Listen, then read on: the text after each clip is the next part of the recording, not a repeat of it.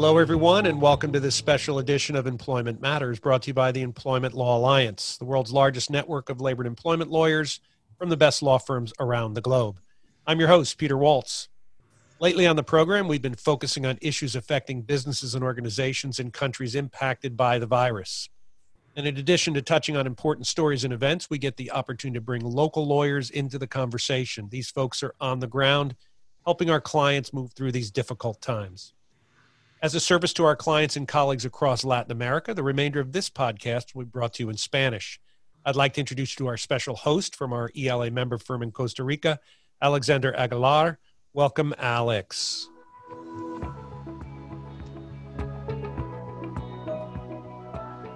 Thank you, Peter, for the introduction. Hola a todas y todos, bienvenidos al podcast Asuntos Laborales y como seguimiento a lo que decía Peter, les comentamos que recientemente nuestros miembros de Latinoamérica publicaron un excelente documento relacionado a preguntas y respuestas frecuentes sobre COVID-19 que se encuentra disponible en el website ela.law. Y en el programa de hoy tenemos la oportunidad y el gusto de conversar con uno de los abogados que nos ayudó como autor en este documento, un gran mentor y colega, Randall González, socio de la firma costarricense BLP. Antes de saludar a Randall, solicitamos a quienes nos escuchan que nos disculpen en caso de que exista algún problema con la calidad del sonido porque estamos todos de manera remota, respetando las medidas sanitarias y usando nuestros celulares en muchos casos. Ahora sí, Randall, bienvenido. ¿Cómo estás? ¿Cómo está tu familia? Hola, ¿qué tal, Alexandra, Peter? La verdad que pues un gusto poder saludarlos y colaborar pues con toda eh, la audiencia y todos los miembros de la. La verdad que un gusto y todo muy bien por acá en Costa Rica. Me alegro mucho, Randall, y bueno, estamos muy contentos que nos acompañes y que te encuentres bien. Y ahora, para entrar en materia sobre este tema, nos gustaría pues empezar a conocer lo siguiente en Costa Rica. Eh, ¿Podría un empleador solicitar a sus trabajadores que usen el tiempo de vacaciones que tienen disponible?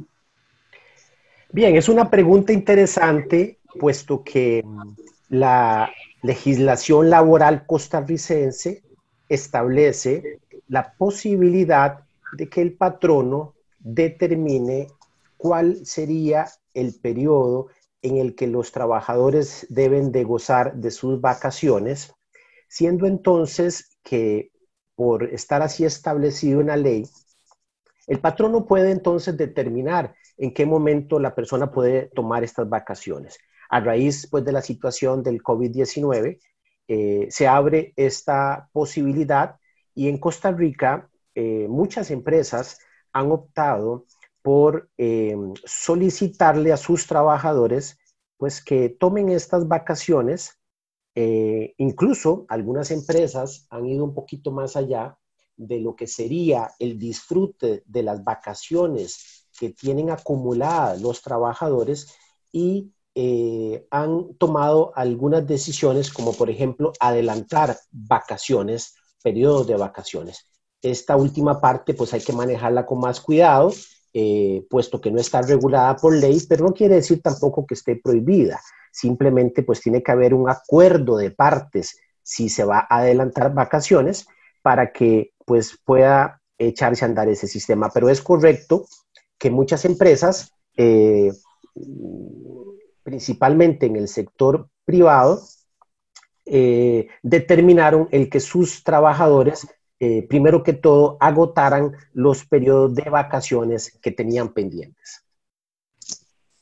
Muchas gracias, Randall. Muy interesante este tema que nos comentas. Ahora, también nos gustaría saber si es posible suspender a los trabajadores con goce o sin goce salarial, o si es posible suspender pagando la mitad del salario.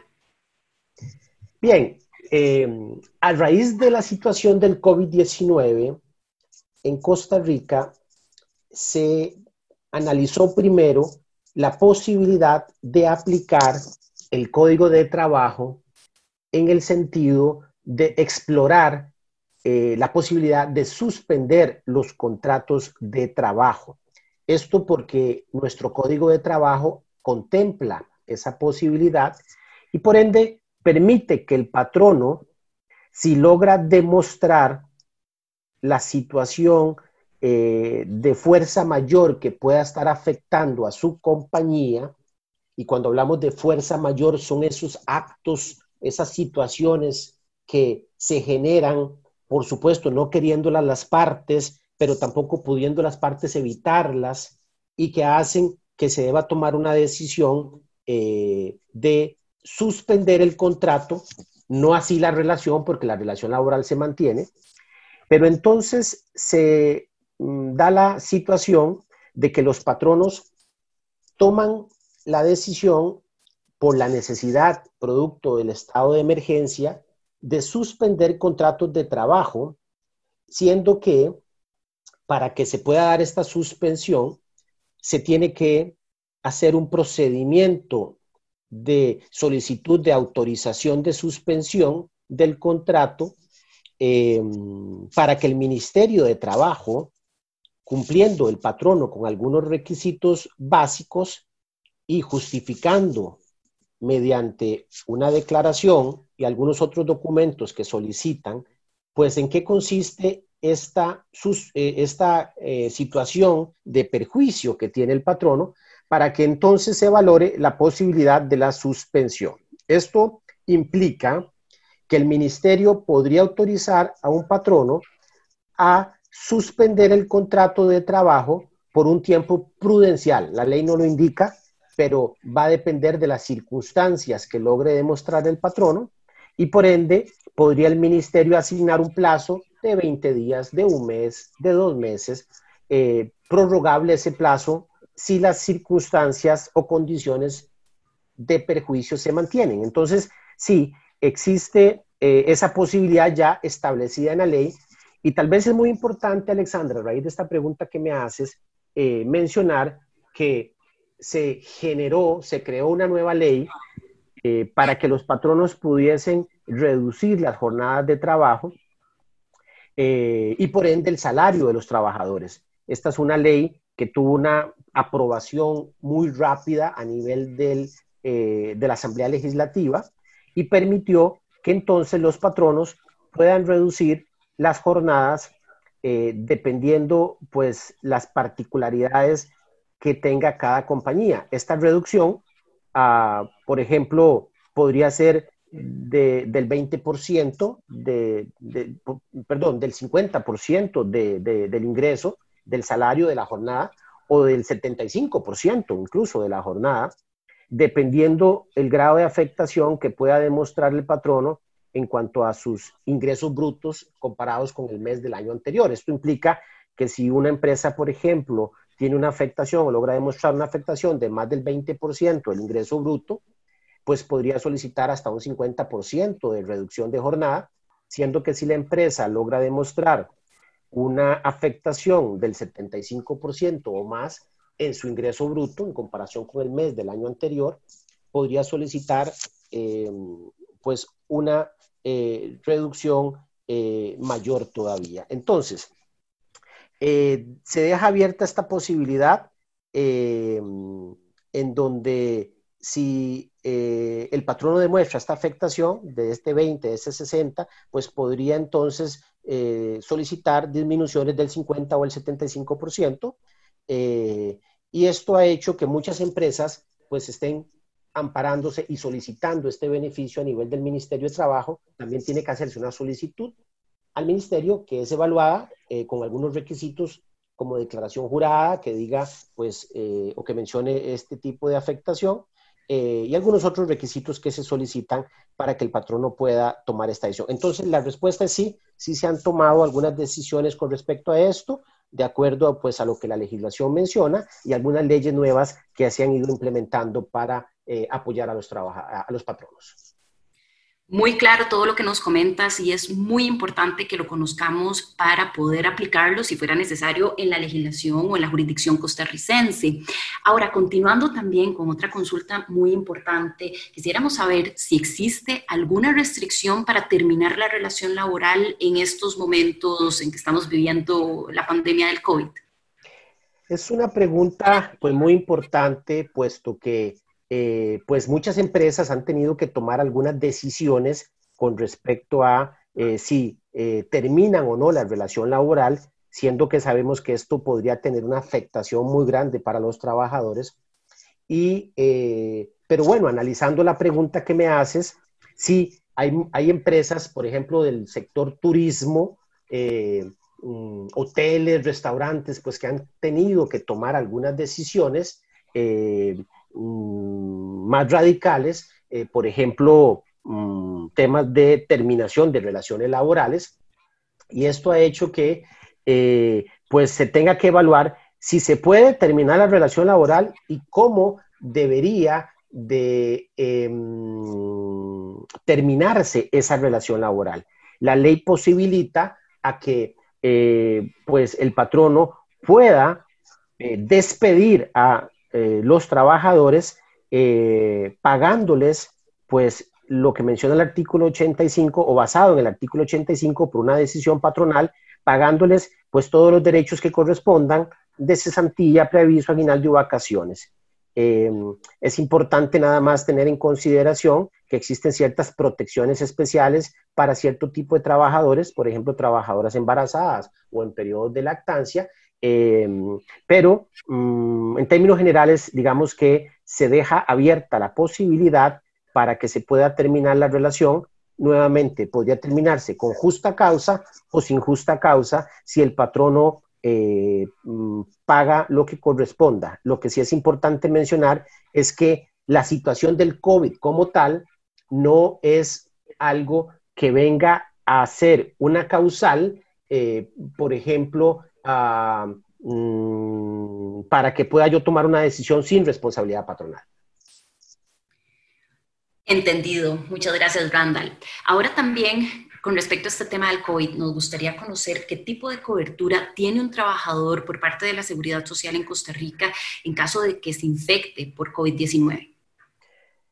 Muy importante la pregunta que, nos, que me formulas, Alexandra, porque pues en Costa Rica todo trabajador está cubierto con el seguro o con la seguridad social eh, para enfermedades comunes y todo trabajador también está cubierto para eh, enfermedades relacionadas con el trabajo o riesgos de trabajo. Esto implica que si una persona eh, es infectada o es portadora de este virus, podría solicitar una incapacidad a la Caja Costarricense de Seguro Social y por ende podría recibir una incapacidad mientras dure esta situación de su padecimiento y esta incapacidad le permite recibir durante los tres primeros días de la incapacidad hasta un 50% del salario pagado por el patrono y después del cuarto día la persona recibiría un 60% de su salario,